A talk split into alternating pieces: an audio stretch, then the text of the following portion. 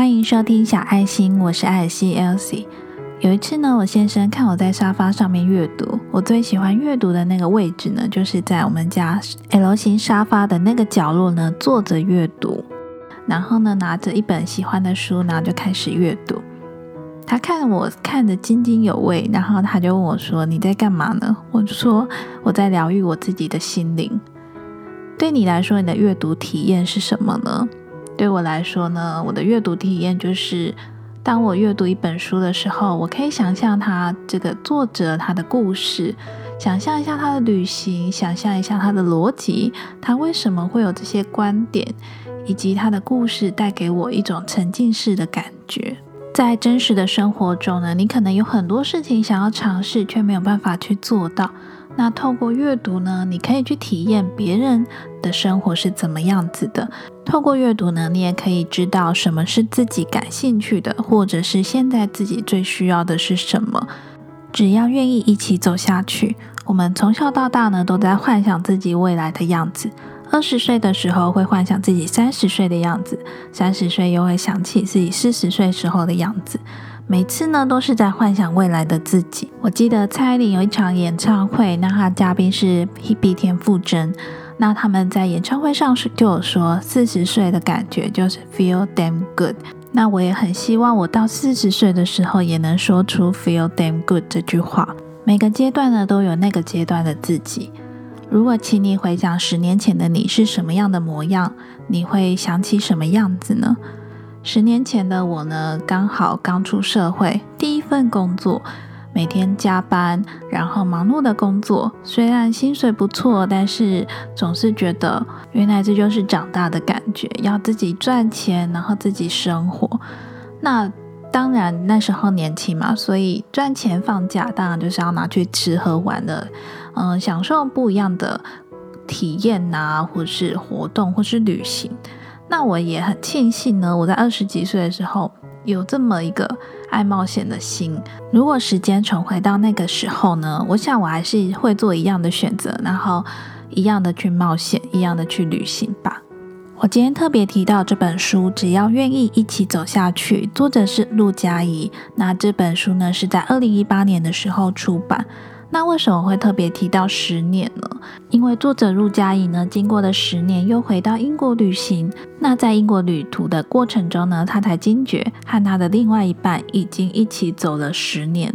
即便两人都已经非常的熟悉，在理所当然有对方相陪的日子里，但是经过了十年，无论是他还是他，还是家人还是朋友，都变得不少。我相信呢，如果经过了十年，然后和另外一半在就地重游，那种感觉应该是既陌生又熟悉，一种很矛盾又很复杂的心情吧。无论是那个地方，还是自己的心境上，或者自己的身体上，或是彼此之间的关系呢，一定都会有产生了微妙的变化。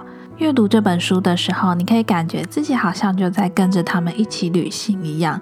因为它不只是记录了一些美好的时刻，当然它也会记录一些他们吵架争吵的时刻。但是重点就是有没有要继续走下去。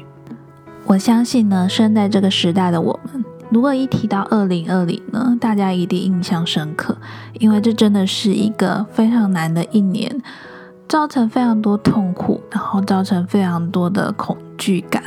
好不容易二零二零年过了，现在又面对了二零二一年。虽然说是一个新的开始，但是又好像有很多新的未知的挑战在等着我们。在面对未知的挑战的时候，我们常常会保持着一种很恐惧的心理。比如说，当你二十几岁要进入三十几岁，你可能要开始想，你是不是要进入婚姻？进入婚姻，进入下一个阶段。本身呢，就是一个不确定以及未知的开始，所以重点是，只要愿意一起走下去。十年前你是你，我是我；十年后你是我们，我也是我们。不论未来我们还可以拥有多少个十年，只希望每个十年一刻的每一天都是美好的一天。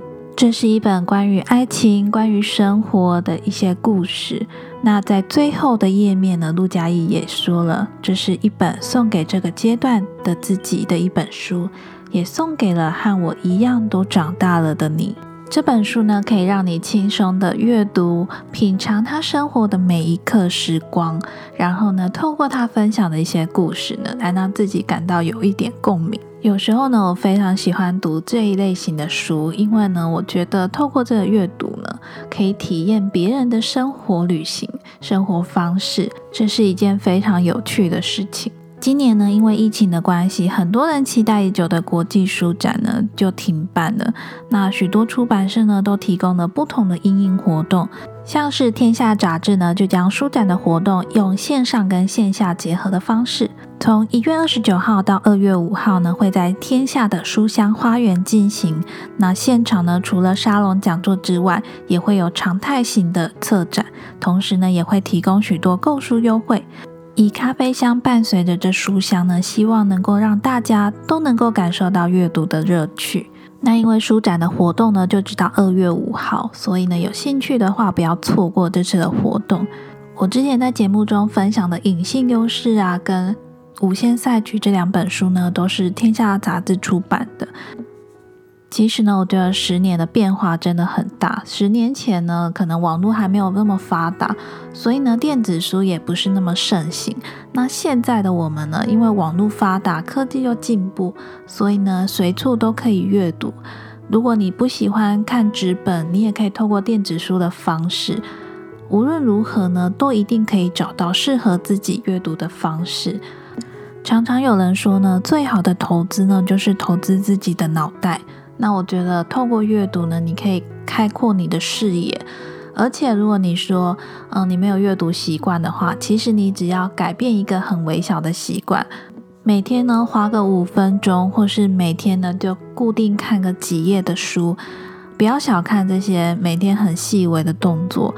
你每天投入的这五分钟呢，经过的时间复利的观念呢，都可以帮助你成长更多。今天这一集的小爱心心里话呢，主要是要来推广阅读这件事情。我相信每个人都知道，阅读呢是一件稳赚不赔的事情。但是你行动了吗？今年你买书了吗？你最喜欢的一本书又是哪一本呢？也欢迎你留言告诉我，让我知道哦。希望今天分享的阅读体验呢，能够帮助你找到阅读的乐趣。那今天的小爱心心里话就到这边喽，我是 Elsie，拜拜。